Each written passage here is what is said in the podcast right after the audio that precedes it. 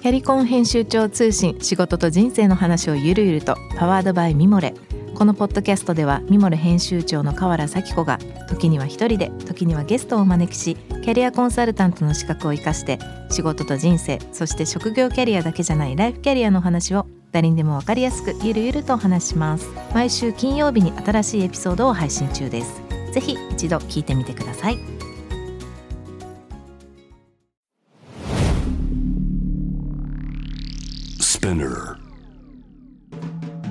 ナビゲーター中道大輔です。Vision to the Future with Forbes Japan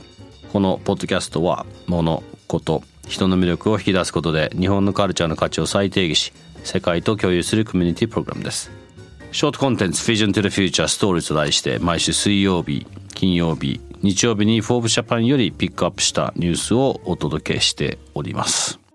今日ご紹介するトピックは2022年11月の20日にアップされましたコラム。労働時間が増えたと感じる若手。テレワークから出社回帰の減少もというこの「フォーブジャパンのですね徳あかりさんのトピックです。まあこの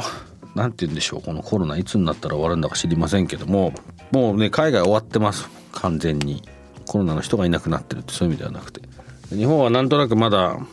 中途半端な感じなんで、まあ、早くもう次に行くって決めるというかね、まあ、誰が決めても国が決めたらそうなるんでもう早くそうしてほしいんですけど、まあ、それによっていろいろ各企業仕事の仕方、まあ、このテレワークなのか会社に来なきゃいけないのか何なのかっていうこのルールみたいなね、まあ、うちの会社もうんまあなんかなるべく来ようみたいな感じで緩く決めてますけど、まあ、ただなんだかんだ別に緩く決めてるけど必要だからみんな来るわけですよね。でなんか最近だと別に言ってるわけじゃないですけどなんとなくまあ金曜日は家からやるみたいな形になってたりとかして、まあ、全然それでいいんですよ仕事さえうまく回ってれば。なんですがまあこのトピックを見てますとまあなかなかその何ですかねこう休みを増やしたいとか例えば職場の飲み会いらないとかまあ、給与減ってもいいから休暇増やしたい人がたくさんいるとかまあいろいろ書いてあります。まあそんなもん自分たちで考えていいのにって正直思うんですけどあのまあうんそうですね、まあ、あのこの会社に勤めるという、まあ、勤め方そんなにこうルールが決められなくても自分たちでこう話してやったらいいんじゃないっていうのは個人的な考えですけどまあ大会社とかに言うとそうもいかないのかもしれませんが今日もね、えー、うちのユーゴブレル来ていただいてます。まあどちらかというとまあ海外の目線で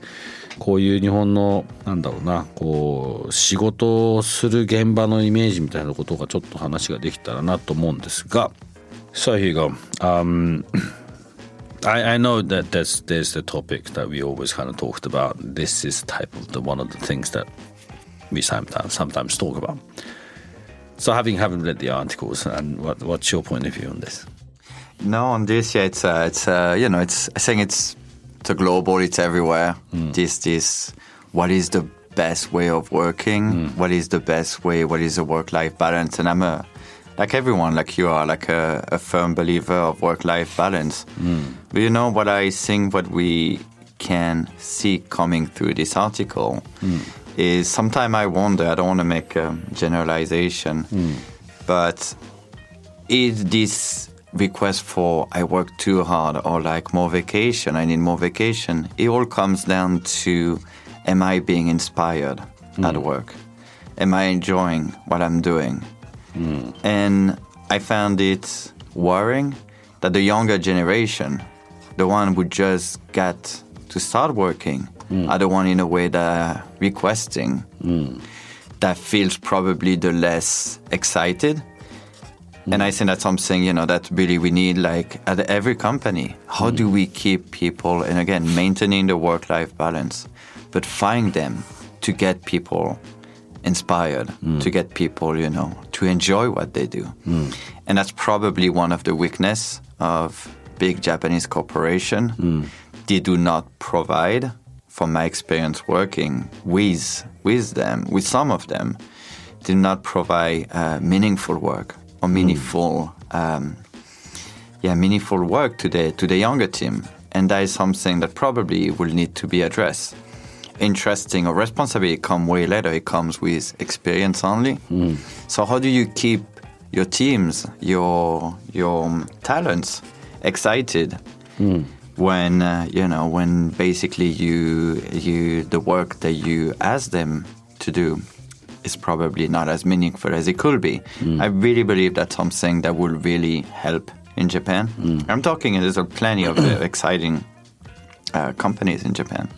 but big traditional corporation probably will need to address that, or this will keep happening. まあ自分の中ではその日本だけじゃなくてねグローバルの話としてこの記事は見た上で、まあ、特にその自分はワーク・ライフ・バランス ということに対して非常に大事なポイントだと信じてると。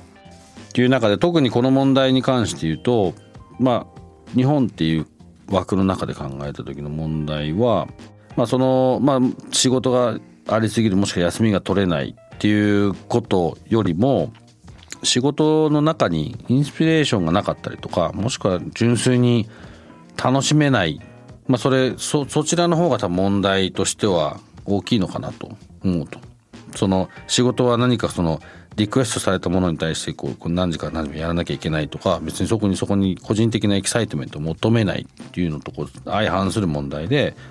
なんとなく日本の特に大きな企業っていうのはそのインスピレーションとか仕事を通して何か自分としてこう何かが盛り上がっていく意味のあるものっていうようなことが特に若い世代に与えられてないんじゃないかなと思うのが僕がこのこの記事を読んだ時に問題だと思う。なのでその例えばその責任みたいなものはまあ後からついてくるかもしれないけども、まあ、その若い人たちが特にそこから本当にこうエキサイトできるようなことがこう仕事の中にある仕事があってなんかその中で働くことっていうのは、まあ、どちらかというと本当に逆であればいいと思いますし、まあ、それがきちんと仕事と人生とのバランスっていう意味で言うと多分日本の特に大きな企業はここができるようになったら大きく変わる一つなんじゃないかなと。思うということでまあ僕もそうですね。すごい大賛成ですしその難しいのは分かるんです。難しいのは分かるんだけどただ、まあ、これ若い人たちだけじゃなくていろんな人たちに対して仕事ってこう朝9時に来て夜夕方5時に帰ります。何時から、まあ、シフトでやんなきゃいけない仕事ももちろんある。もちろんあるけど、まあ、それはそれで、まあ、あったとしてもなんかそのそこに何もこう、まあ、じ一日の中での、まあ、3分の1ぐらいはいる時間なので何かそのとりあえず行ってこの時間からこの時間までやることやっていけばとりあえずお金がもらえてっていう捉え方も、まあ、当然できるけどもそれをもうちょっと超えた何かなんだろうな人としてのこう何かに共感することだったりインスパイインスピレーションだったり何かこれやったがやりがいみたいなものかもしれない生きがいみたいなものかもしれない。そういうことが、まあ、仕事っていうのはもっと荒れるように会社はするべきだし、まあ、それを探していくっていうのは仕事を探していく時のプロセスの中では、まあ、すごく大事になるのでそういうことがきちんとしっかりしてれば、まあ、こういった問題ここのあかりさんがポイントアウトしてるような今の世の中の問題これは別に日本に限らずですけど、まあ、もっとなくなっていくんじゃないかなと思うので、まあ、少なくとも自分たちのところからはきちんとそれができるようにしたいですし、まあ、何かこういう話をね聞いて、まあ、多分いろんなとこお話出てますんでどっかで聞いてると思うんですけどアクションに起こすのは難しいっていうのは分かります。ただまあアクション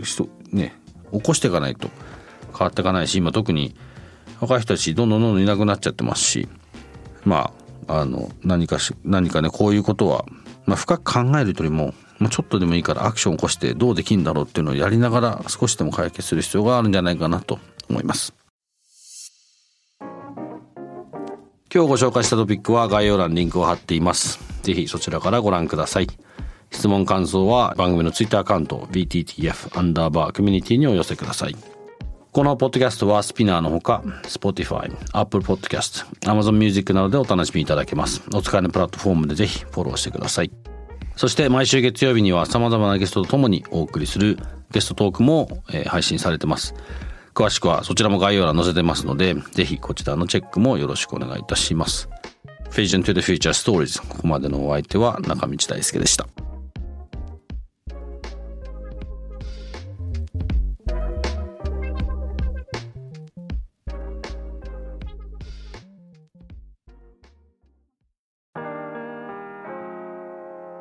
美容家の神崎めぐみと編集者の大森洋子でお届けする雑談ポッドキャスト「ウォンと私のお名前なんての?ふと私って誰なんだ？と自分がぐらついてしまうそんなあなたと毎日を楽しくするサバイバル術を一緒に考えていきます。ボントは毎週水曜日朝5時に配信。ぜひお聞きのプラットフォームでフォローしてください